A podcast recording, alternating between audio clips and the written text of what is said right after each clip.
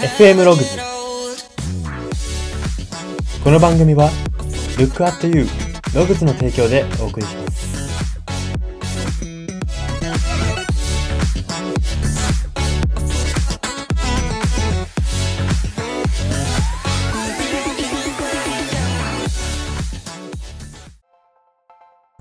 どうも。自分で自分の眉毛を整えるときに、その日の調子で若干形が変わってしまうのを何とかしたいと思っている人材エージェント Y です。この番組は、生きる自己啓発書と呼ばれる Y が、あなたの人生観、キャリア観にささやかな変化を日々与えていこうという番組です。これは取り入れたいと思うものがあったら取り入れる、そんな感覚で聞いていただければと思います。さて、今回は曲考察のコーナーです。今回特集するのが、オフィシャルヒゲダンディズムさんの異端なスターという楽曲です。こちらの楽曲はですね、ボーカルの藤原さんが、このオフィシャルヒゲダンディズムというバンドを結成する前まで、ドラム、違うバンドでドラムをしていたんですけれども、まあ、この結成と同時に初めてボーカルをやるわけですね。それに対して、なんで君が歌うのとか、ボーカルが良くないとか、そういう数々のこう、なんていうんですかね、批判を受けてきたんですけれども、でも迷うくらいならやって笑われたっていいじゃないかと。自分の本当にしたいことをやるべきなんじゃないかと決心した経験から作られた、そんな実体験に基づいた楽曲になります。えー、スターというものは、例えばお金をたくさん持っている学歴が素晴らしい、芸に秀でているとか、いろいろとこう定義、わかりやすい定義はありますけれども、それだけがスターじゃないだろうと。ストレートに、スターになるべきしてなる人生ばかりがスターのなり方じゃないだろうという、そういう、なんていうんですかね、一種、世の中のスターあるあるみたいなものに異論を唱えるような楽曲になっております。今回はそんなオフィシャルヒゲダンディズムさんの異端なスターという楽曲を特集していきたいと思います。では最初に歌詞から読み取れるメッセージを読み解いていきたいと思います。ポイントとなる歌詞が大きく3つあります。1つ目です。薄っぺらい友情や寂しさ予防の恋愛が溢れ返る街で、非難の声恐れてという歌詞です。これはですね、人が思っているほどこの世界は真面目に回っていないということを結論としてまとめると言っているんですね。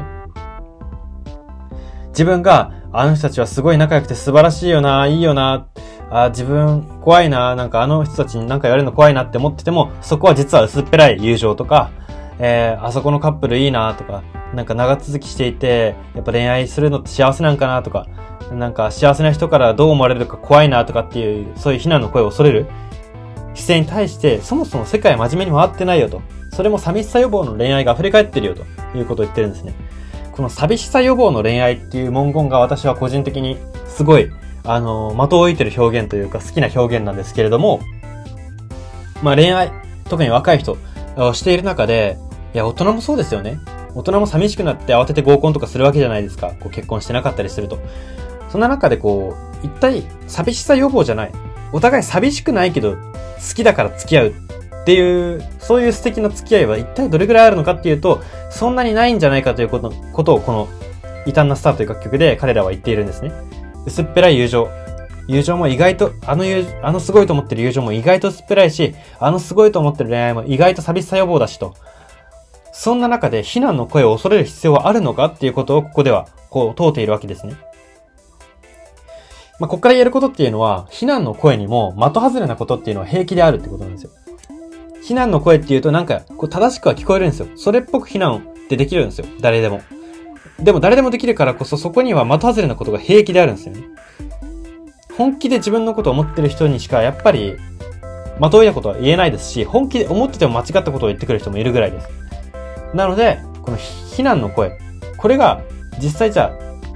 実際じゃあ20代で非難の声を恐れて大きな夢を諦めましたと。で、50代の頃に、じゃあその非難した人に会って、あの時別に何も考えてなかったよって言われたら、悔やんでも悔やみきれないですよね。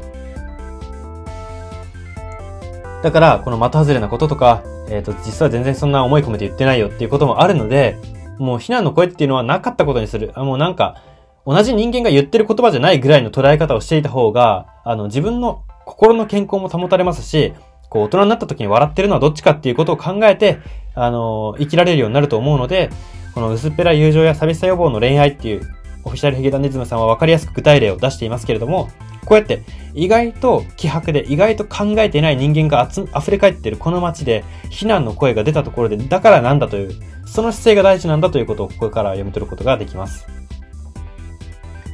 では、ポイントの歌詞2点目です。幸福だって意地張った。悲しくて一人泣いていた。そんな夜から逃げないでという歌詞です。ここの歌詞ではですね、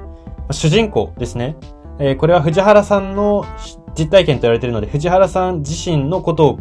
こう思いながら書いたのかわからないんですけれども、あくまで今回は主人公と呼ばせてもらいますけれども、ここでは主人公が自分が意地張っていることに気づいて悲しくなっている、虚しくなっている描写なんですね。幸せだ幸せだって自分は夢を終えて、こうスターになろうと思えてこんなに幸せだと。意地張ってる、周りには言ってるけども、実は家に帰ってこう、一人ベッドに入ると、意地張ってるような、やっぱり意地張ってたよなとか、悲しい、なんかもうその虚しいような悲しいようなってなって一人泣いてしまうと。そんな主人公の描写なんですけれども、そんな夜から逃げないでと最後に付け足しているのはなんでかっていうと、ここから逃げた人が夢を諦めた人というところにイコールで繋がっていくんですね。この一人で寂しくて悲しくて虚しくて泣く時間、ここで立ち上がらなければ全部夢を諦めた人に繋がっていくんですよ、ゴールが。夢を諦める人っていうのは世の中に、こう、日々5万といますけれども、そういう人っていうのはこの悲しくて一人泣く時間に耐えられないんですよ。耐えられない。もう自分がこれを幸福だって信じきれなくなってしまうんですね。ですけれども、このヒゲダンディズムさんは逃げないでと。そこで幸福だって意地を張り抜いてほしいと。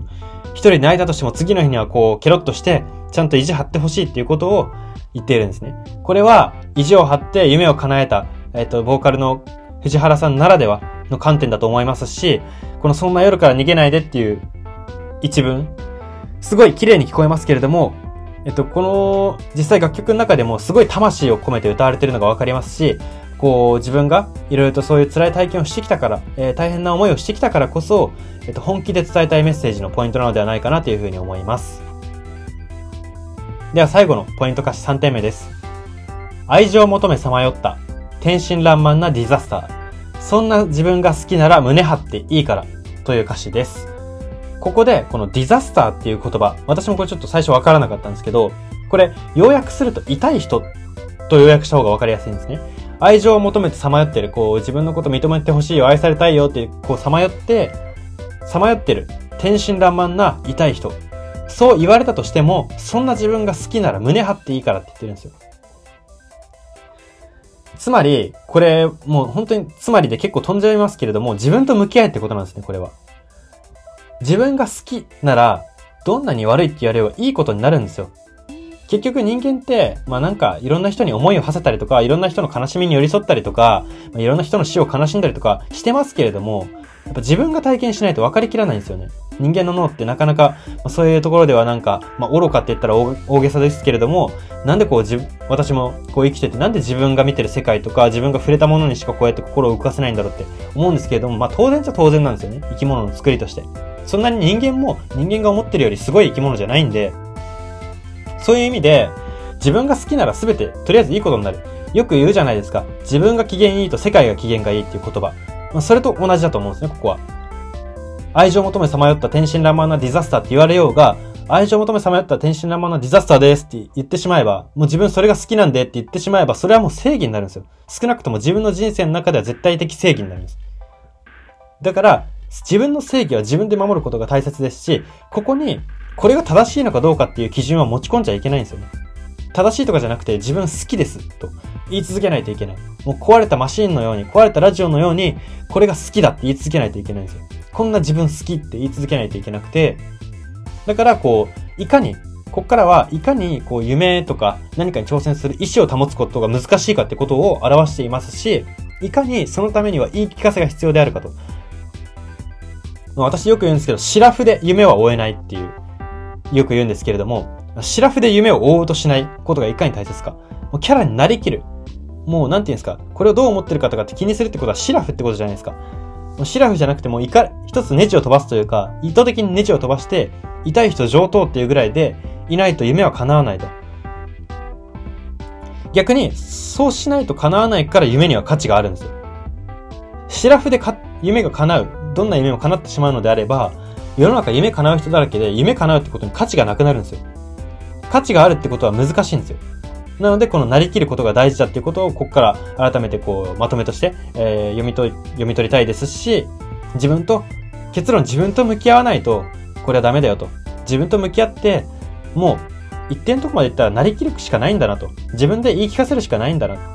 誰かに満たしてもらえるところなんて限界があるんだなっていうことを気づくことが大事ですし、そのために自分と向き合うことが大切ということをここでまとめたいと思います。では、ここからは人生観、キャリア観に転用するとどういうことが言えるのか、その考え方のポイントを大きく3つご紹介したいと思います。1つ目です。社会や大衆に下手な期待をし続けると、夢を終えずに一生を終えるということです。これはさっき、なんでかっていうところは結論が出てますよね。社会は真面目じゃないから、大衆は真面目じゃないからっていう答えなんですよ。もうそれに尽きるんですよ。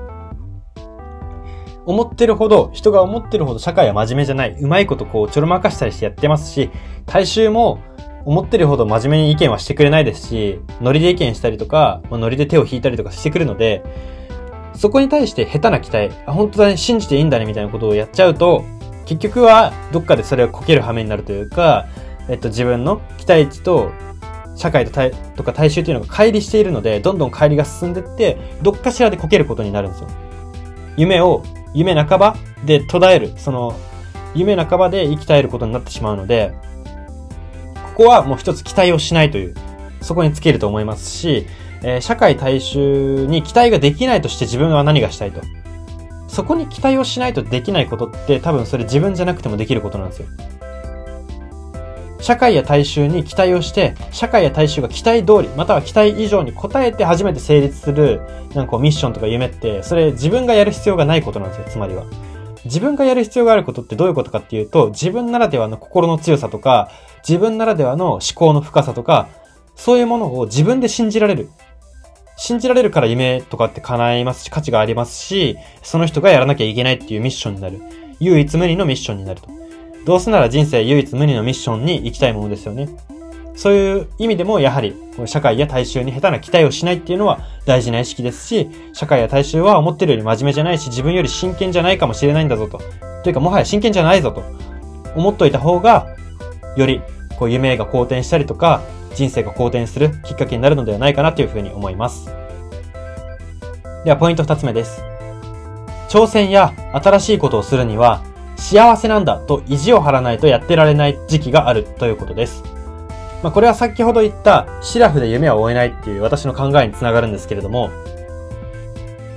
幸せなんだ、幸せなんだってこう意地を張らないとやってられない時期って必ずあるんですよ。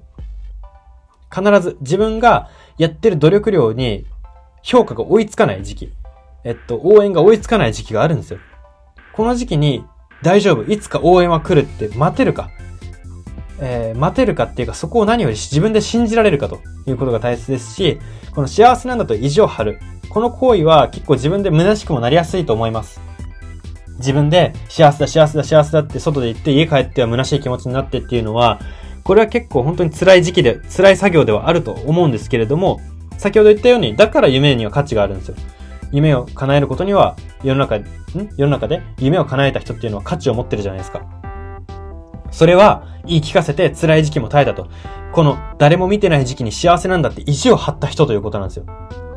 なので、この幸せなんだと意地を張れる、自分で意地を張れることって一つ才能ですし、その張れる対象に対して、こう、なんていうんですか、人生を注いでいくっていうのが大事なのではないかなというふうに思いますし、そういった夢は自分が、えー、シラフじゃなくてこう狂気的にやれる。行かれたこうマシンのように、ラジオのようにやれるような、取り組めるような夢こそ叶うものだというふうに言えると思います。では最後3点目です。社会的に好かれることは何かと問うても答えは人それぞれなので自分に従うことが結論正しいということです。これはなかなかあの、すっ飛ばしてるようにも聞こえますけれども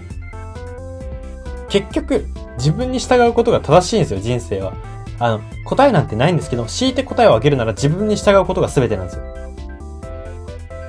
これは、えっと、社会に、こう、不真面目な社会や大衆に後悔させられることもないですし、えー、夢も叶いやすくなりますし、何より、あの、自責と捉えられるわけなんですよ。自分の責任だと。この選択は自分の責任と捉えて進めるので、失敗した時に、ただの失敗だけど捉えなくなっていいんですよ。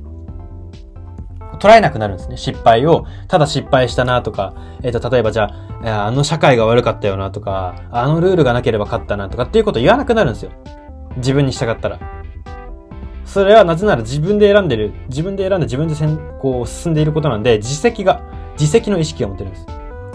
この自責の意識が持てると、やはり夢に対して、あこう、辛抱強く我慢強く、えっ、ー、と、報われない時期に対して虚しいっていう感情を感じづらく生きることができるので、またさっきの言葉で言うならば、えっ、ー、と、行かれたように狂気的にやれるので、なので、この自責っていう意味でも、えっ、と、社会に振り回されないっていう意味でも大切。えっ、と、この自分に従うってことが大切ですし、えっ、と、誰に、こう、社会的に好かれることは何かなと、いっぱいの人に好かれること、たくさんの人に好かれることは何かなって、誰に聞いても答えは待って、バラバラの答えが絶対来るんですよ。なので、ここを追っていてもキリがないと。追っていてもキリがないものは追わなくていいよねっていうことを、ここではまとめたいと思います。はい、そんな感じで今回は以上になります。今回は曲考察のコーナーで、オフィシャルヒゲダンディズムさんの異端なスターという楽曲を特集しました。FM ログズ、今回の放送は以上になります。いかがだったでしょうか？このオフィシャルヒゲダンディズムさんは本当に歌詞に対、歌詞にこう含みが多いなと。まあ、抽象的な表現とも取れますけれども、含みが多い歌詞で本当にこのコーナーはすごく助かってるというか、これでおそらく3回目ぐらいの登場なんですけれども、またこれからももしかしたら登場するかなというふうに思っているので、まあ、ファンの方もそうでない方も、ぜひお楽しみいただければなというふうに思います。はい、そんな感じで今回は終わりにしたいと思います。ここまでのお相手は、Y でした。